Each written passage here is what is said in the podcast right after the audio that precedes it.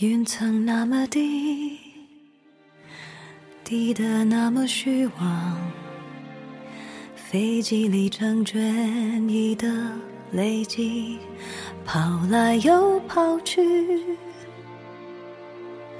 不论睡在哪里，都是睡在夜里，而黑夜那么长。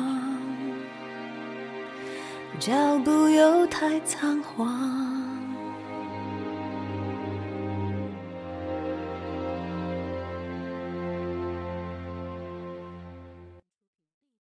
今天和你们分享的故事和我童年的某一段经历很像，所以感触蛮深的。不知道你们是否也和我一样有过差不多的经历？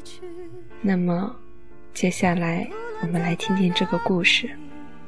故事的标题是：其实我不想对这个世界一味讨好。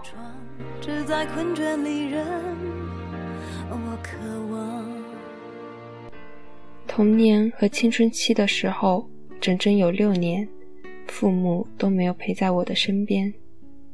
那时候我还小，而父母尚在盛年。为了在事业上有进一步起色，他们决定把年幼的我寄养在舅舅家。只有每年寒暑假的时候，他们才会把我接回家。开学了，再把我送回去。舅舅家在另一个小镇，大概离我家一个小时的车程。对儿时的我来说，几乎算得上是与父母天各一方。刚去舅舅家那会儿，我八岁。住到舅舅家去，对我来说是一件茫然而新奇的事，因为从未离开父母身边，我甚至对于离别的艰难无从想象。开学的前一天，父母将我送至舅舅家，一大家子人围坐在一起吃晚饭。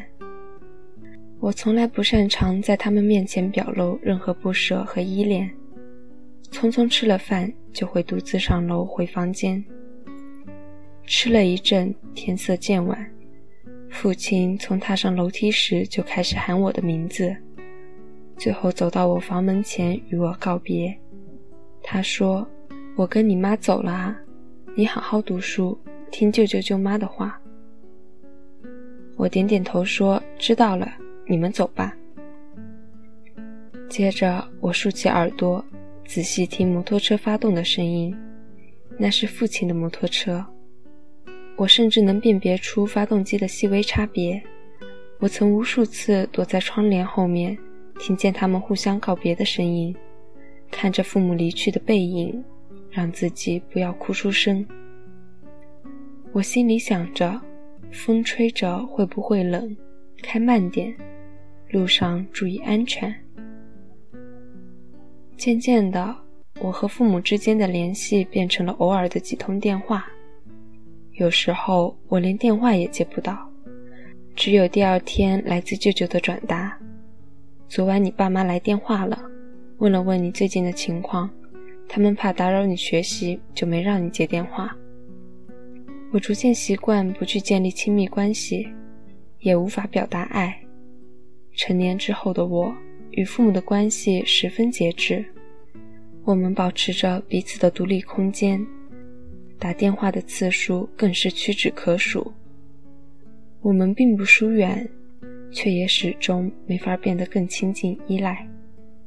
他们仅仅只是错过了我的叛逆和成长。但我知道，父母在童年和青春期的空白，没有办法在成年后重新填补。在那个家里，我的身份是尴尬的。我既不像是客人，又不像是家人，他们待我既不如对客人的生疏客气，但又不是完全的亲密随意。如果说舅舅和我还有着血脉上的联系，舅妈可以说原本与我毫无瓜葛。我刚住到他们家的时候，舅妈也才二十多岁，他们的孩子，我的弟弟，当时才两岁多。他的心里对我大概也有不少怨念和迁怒，我好像是一个拖油瓶，平时多吃的饭、多喝的水、多出来的要洗的衣服、操心的事儿，而日常的诸多细节里，无一不在深刻我对寄养的认知。舅妈每天都会炖一个蒸蛋，总会先给弟弟盛去一半，然后让我用剩下的碗直接盛饭。我记得有次中午回家吃饭，习惯性的拿了还剩半碗蒸蛋的碗装了饭。他突然指着我说：“你这个人怎么这么自私？不知道要给你弟弟剩一点啊？”年幼的我愣在那里不知所措。有次逛完街。似乎是为了强调对我的关心，舅妈忽然半开玩笑地说：“你看，你爸妈根本就不管你，连衣服都是我给你买的。”我连带着对父母的怨恨，小心翼翼地讨好着这个在我年少时承担了母亲角色的女性。这种讨好体现在对弟弟百分百的相让上，我低眉顺眼，几乎从不拒绝弟弟的任何要求。但弟弟还是对我说：“你吃我们家的，用我们家的，还跟我爸妈要钱，你怎么好意思啊？”有年夏天，大家坐在一起看电视吃水果，舅舅对弟弟说：“哎，你把这个分给姐姐吃一点。”他回答：“姐姐又不是我们家的人。”我的内心是敏感的，轻易就会被言语间的稍稍不慎刺伤。那些年里。我配合着他人的家庭生活，时刻要求自己更独立些，不要给别人添麻烦。我渴望被喜欢，祈求被肯定，不会被讨厌。时刻谨记着人在屋檐下该有处事的方式。在舅舅家的生活，我变得懂事而沉默，而这也是离开父母后必然发生的早熟。我每天自己早起，扎好两个麻花辫去上学，放学自己走路回家，自然从未被接送过。晚上一个人在房间，怕鬼，不敢睡觉。我抱紧了自己的布玩偶，身体紧贴着墙，一直睁着眼睛看天花板。我现在彻底不信鬼神，有时候就在想。可能那股害怕的劲在很小的时候就用光了。八九岁的我分不清季节，没有人告诉我第二天应该穿哪件衣服去上学。我曾在一个夏天穿了一件灯芯绒的厚裤子去学校，然后在中午的时候被老师要求回家换掉。九或十岁的我胸还是平的，已经长出了羞耻心。为了节省用水，舅妈还是习惯在底楼的厨房放置一个大澡盆，我就在那里洗澡。门没有办法锁，外面就是舅舅的商铺。很多时候，我总在恐惧，会不会有人从外面闯进来？这种胆战心惊，终于在一次男性的误闯之后告终。每天，我都会有一块的零花钱用来买早餐。我有时候买五毛钱的饭团，剩下五毛钱就可以在放学时买点路边摊。有天放学回到家，我发现冰箱里有个吃了一半的三色冰淇淋，忍不住偷偷尝了一口。原本只打算尝一口，最后吃着吃着就没了。后来舅妈过来问我，冰淇淋是不是被我吃掉了？我没有承认。最恐惧的时候，早上起来照镜子，忽然注意到自己眼睛上有一层皮，我吓得半死，以为得了什么重病，于是悄悄跑到舅舅房间，看到舅舅睡着时眼皮上也有一层褶皱，心里顿时松了一口气。很久之后，我才知道那叫双眼皮，但谁也不知道。我曾在一个清晨独自面临过双眼皮的惊悚。第一次来例假的时候，只有我自己知道，肚子疼了一天。我回到家，发现内裤上莫名多了红褐色的血迹。我回忆了一下课上学过的生理知识，然后冷静地换下内裤，用肥皂搓洗干净。我偷偷用了舅妈放在浴室的卫生棉，随后亲自向众人宣布了生理上的成熟。那时候我不知道林黛玉，但迟早有一天我会理解她，同情她。出于感同身受，寄人篱下的苦闷隐忍，对于不自由的深刻领悟。当时的我极度痛恨这种生活，我想。就是这种不自由，构成了我日后不停想要逃离的愿望。大学要远离家乡，工作还是要远离家乡，日益独立。我家庭幸福，父母的感情很好，爷爷奶奶健在，我差一点就健康长大了。我肆无忌惮地剖析了我的整个童年和青春期。人生中对性格影响最大的一个时期，我无法确切地说年少时被寄养的经历究竟对我的性格造成了多大的影响，但我始终变成了这样的人：敏感、自卑、缺爱、固执、过分在意他人评价，患有讨好型人格障碍。我常常因为别人的一两句话就闷闷不乐，会想的很多。我无法拒绝别人，在和朋友交往的过程中，说随便的次数永远多过做决定。对于朋友的请求，哪怕心里想要拒绝，却还是会在嘴上勉强的应承下来。我只是害怕不被喜欢而已。年少的我与父母产生过大争执，我们厉声吵架，母亲忽然停下来。她说：“你怎么变成了现在这个样子？”我冲她喊：“是你们让我变成了现在这个样子，你不能怪我。”每个人拥有的自己都不过是所有成长经历的整合，而成年之后的我们，不得不努力克服童年阴影造成的性格缺陷。我知道自己所有的坏毛病，我一点都不好。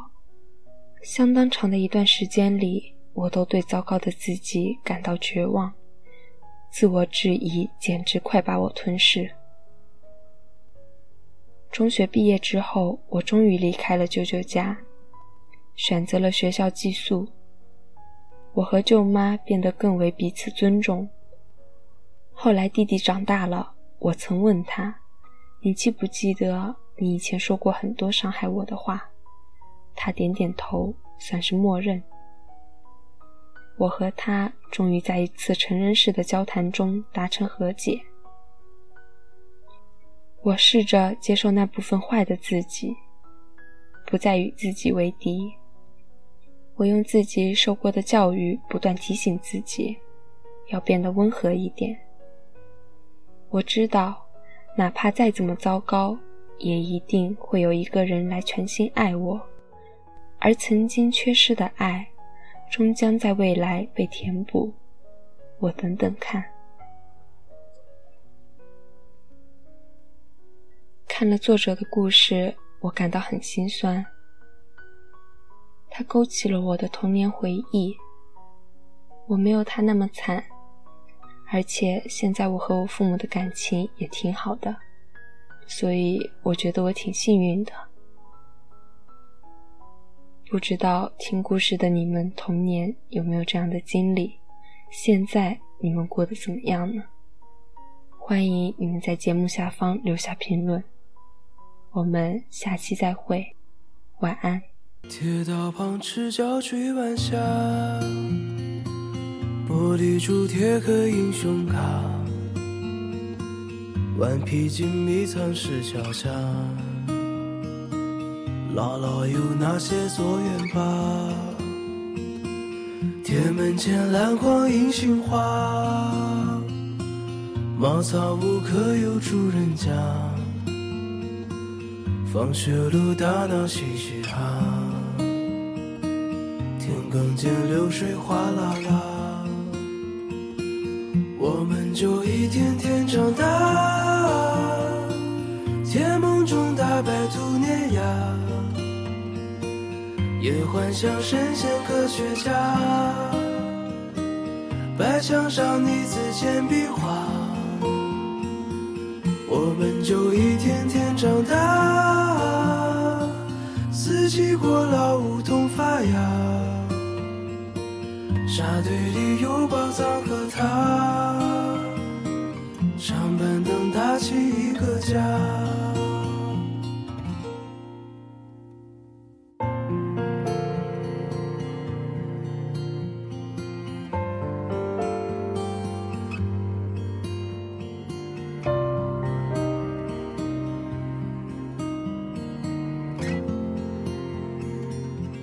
日子总慢得不像话，叶落满池塘搬新家，二十寸彩电披上发，五点半大风车动画，晚饭后那凉星月下，萤火虫微风弯月牙，大人聊听不懂的话。鬼怪都躲在床底下，我们就一天天长大，记忆里有雨不停下，蝉鸣中闷完的暑假，新学年又该剪头发，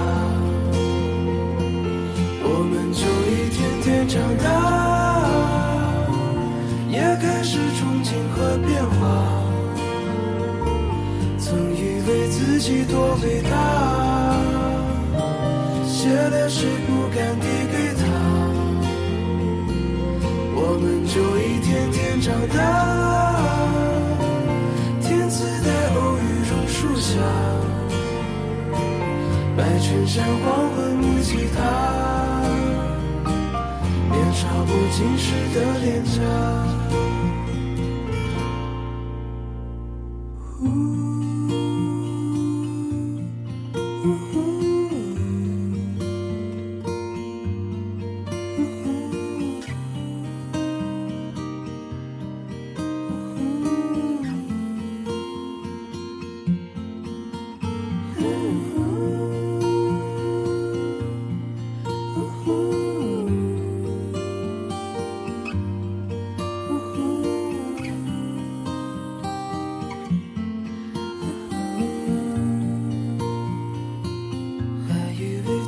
多伟大，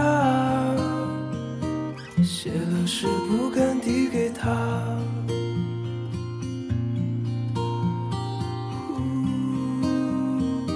想想是不敢递给他。